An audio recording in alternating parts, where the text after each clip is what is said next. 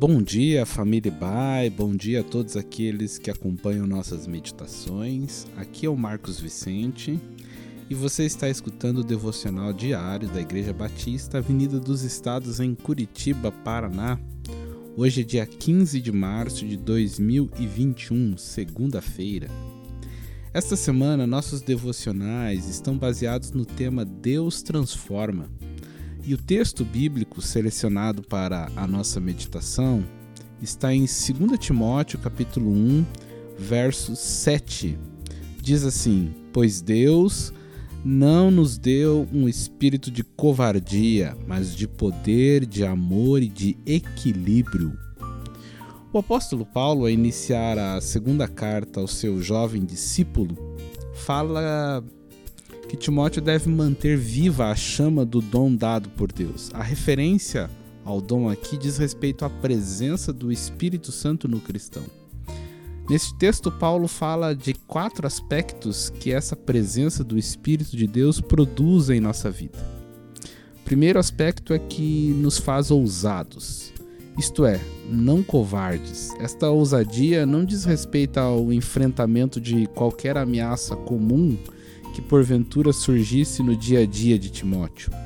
Paulo não entende que o Espírito Santo nos faz valentões dispostos a comprar qualquer briga. Ele não estava, por exemplo, pensando em uma pessoa que, diante do quadro que vivemos de pandemia, sairia sem máscara e sem observar os cuidados necessários para, deste modo, desafiar o vírus da Covid-19.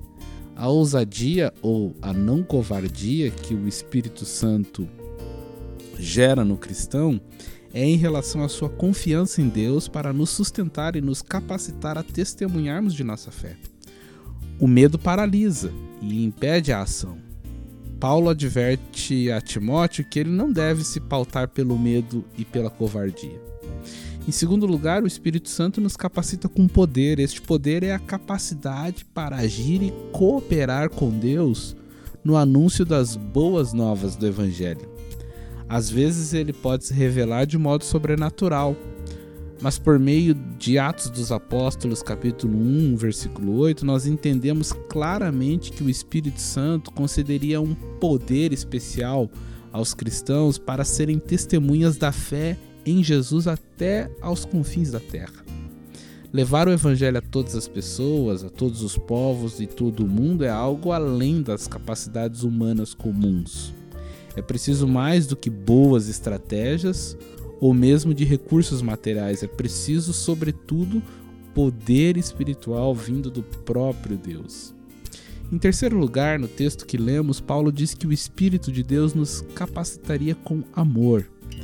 De fato, isso não deve ser surpresa, pois a Bíblia diz que Deus é amor e mais que amar a Deus e ao próximo como a nós mesmos resume todas as expectativas de Deus para o ser humano e é o cumprimento de toda a lei.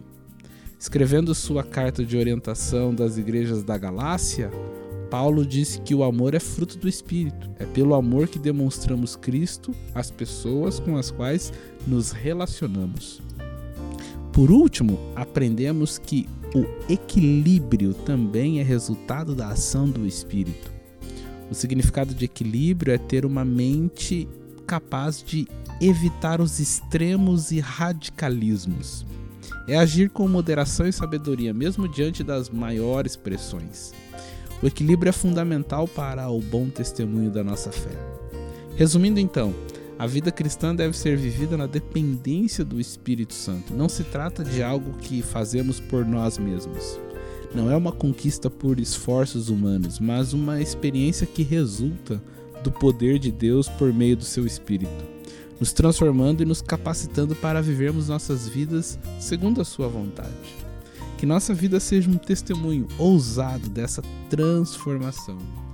Deus te abençoe e tenha uma excelente semana.